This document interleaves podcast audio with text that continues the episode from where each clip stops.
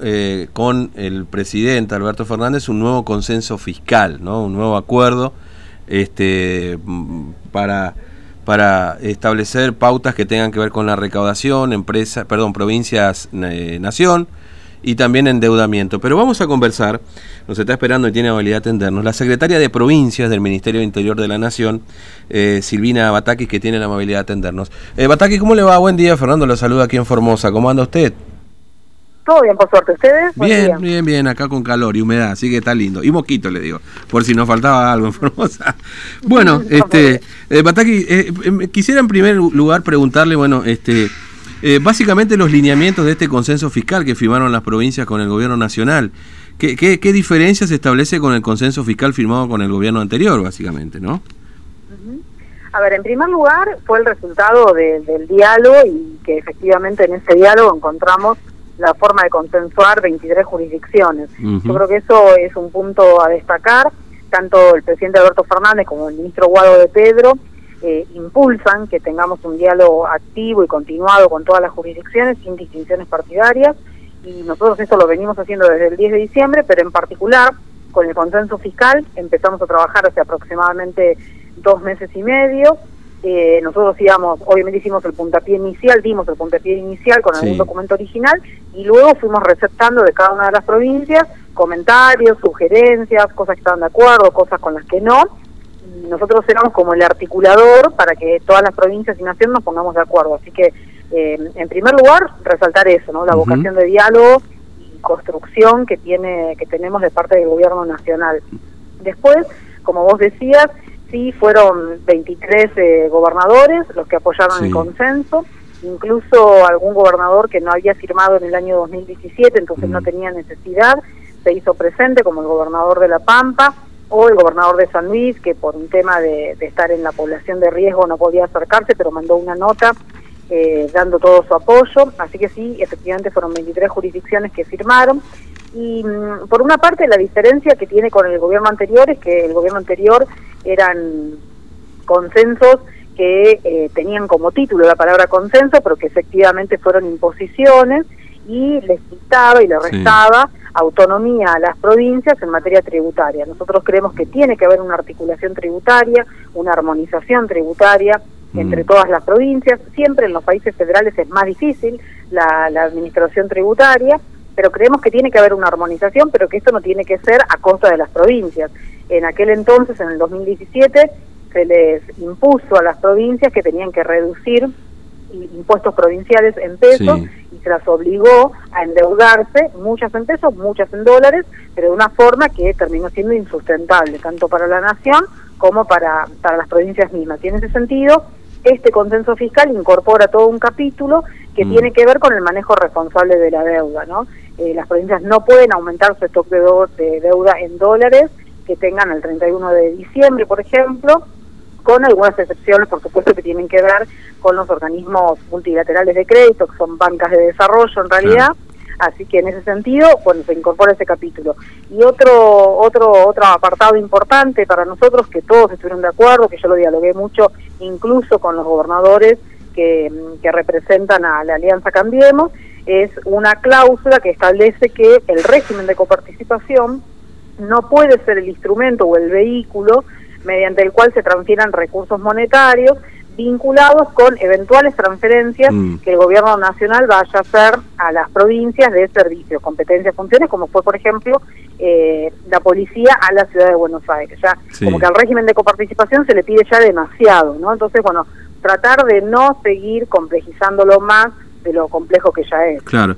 Ahora, eh, particularmente sobre ese punto, y después eh, conversamos respecto de esta armonización tributaria y también del stock de deuda, eh, pero particularmente sobre este punto, había un planteo también que habían hecho los gobernadores respecto de, bueno, algunos porcentajes de la reasignación de partidas de la ciudad de Buenos Aires respecto del tema de la Policía Federal, de que llegue también a las provincias, ¿no? Había un hecho eh, presentado algún algún planteo. ¿Se lo hicieron en este consenso fiscal también o, en las reuniones de para para llegar a este consenso fiscal eventualmente, bueno, que llegue a las provincias parte de ese dinero de ese fondo también? Es que de hecho van a ser parte porque mm.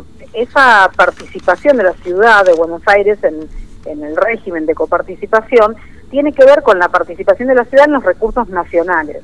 Eh, recordemos que el régimen de coparticipación vigente es del año 88, en aquel momento la ciudad de Buenos Aires era la municipalidad, la antigua municipalidad de la ciudad de Buenos Aires, donde los recursos salían directamente del presupuesto de la nación. Entonces, la ciudad de Buenos Aires no participa como participan el resto de las provincias en el índice de coparticipación, con un índice de coparticipación, perdón. Y esa es una distinción importante porque el jefe de gobierno porteño en uno de sus discursos dijo, bueno, así como nos vienen a restar recursos a nosotros, van a restar al resto de las provincias. Primero, no le estamos restando recursos, simplemente se está reconociendo que hubo un error en la gestión anterior, en donde se le dio de más a la ciudad de Buenos Aires, y segundo, sería imposible tocar los índices de coparticipación de alguna de las provincias que sí son parte del régimen de coparticipación, porque eso necesita un andamiaje legal muy complejo por el cual nosotros hoy seguimos incumpliendo el mandato constitucional que decía que en el año 96 teníamos que tener un nuevo régimen de coparticipación. Este andamiaje es tan complejo que necesita no solamente la aprobación del Congreso de la Nación, sino la aprobación por cada una de las legislaturas. Entonces, la verdad sería muy difícil hacer una modificación para alguna de las provincias. Eh, este tema sí. estuvo presente, por ahí no tanto en la discusión del consenso, pero sí mm. cuando veíamos esta cláusula que yo te decía antes, sino también ahora cuando se, se aprueba en diputados, eh, que vuelve al Senado y ya tuvo dictamen, la ley mediante la cual nosotros cumplimos, hacemos cumplir una cláusula también que tiene la Constitución, un artículo, artículo 75 de la Constitución, que dice que si el gobierno nacional le transfiere competencias a alguna provincia o a alguna ciudad, tiene que mediar una ley del Congreso Nacional. Esto la gestión anterior no lo había hecho y nosotros estamos cumpliendo con eso.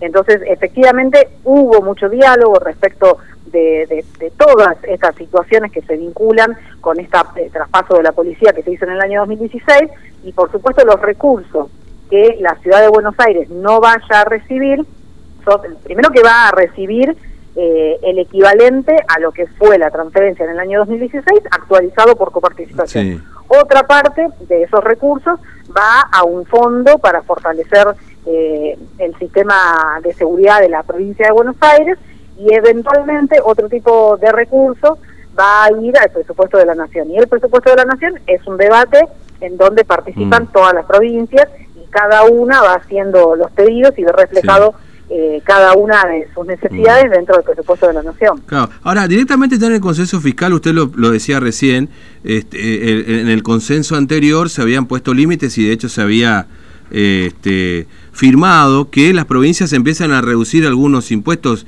o algunos gravámenes, ¿no? Impuestos este, a ingresos brutos, sello, etcétera.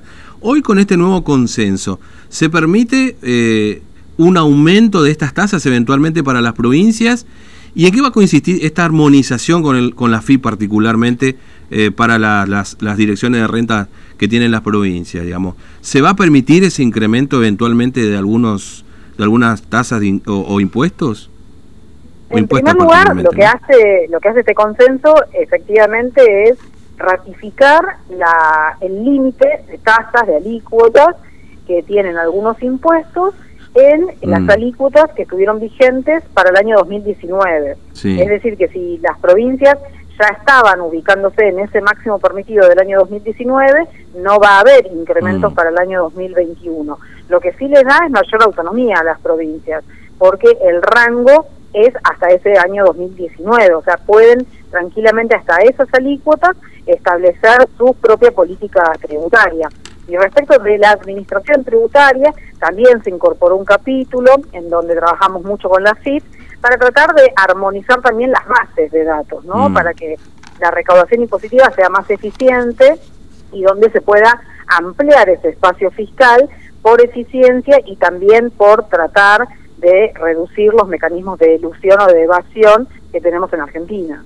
Claro.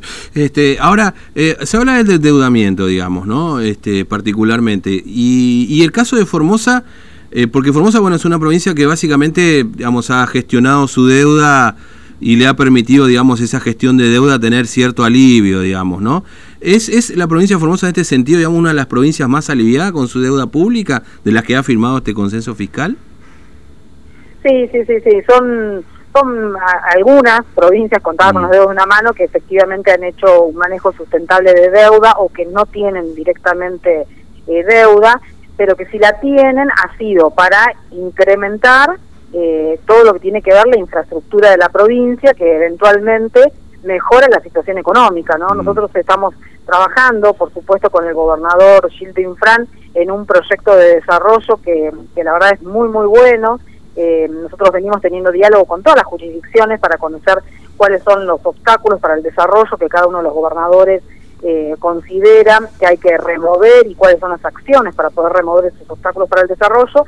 Y la verdad que el plan de desarrollo que presentó el gobernador Intran es muy bueno y en ese sentido las obras de infraestructura que él plantea son obras de infraestructura que van a hacer crecer la actividad económica. Y cuando la actividad económica crece, naturalmente crece el espacio fiscal y esto le da sustentabilidad a las finanzas públicas provinciales. Y en ese sentido estamos trabajando mm. con el gobernador y con el ministro de Economía, Jorge Ibáñez, para, por ejemplo, eh, poder terminar algunas de las obras o algunos de los edificios vinculados con el polo hospitalario. Y esto obviamente es una prioridad en materia sanitaria, pero también todo el sistema de salud es un sector económico en sí mismo que genera mucho movimiento y encadenamientos productivos hacia otros sectores.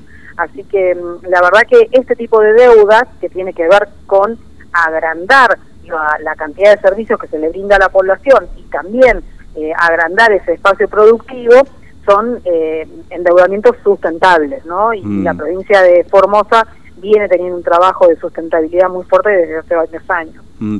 Eh, Batakis, gracias por atendernos, muy amable, que tenga buen día. ¿eh? No, por favor, un gusto, hasta mm, luego. Igualmente, hasta luego. Silvina Batakis, eh, directora de mm, provincias, perdón, secretaria de provincias del Ministerio del Interior. Este, bueno, charlando un poco del consenso fiscal, que es un poco complejo quizás de, de llevarlo al llano.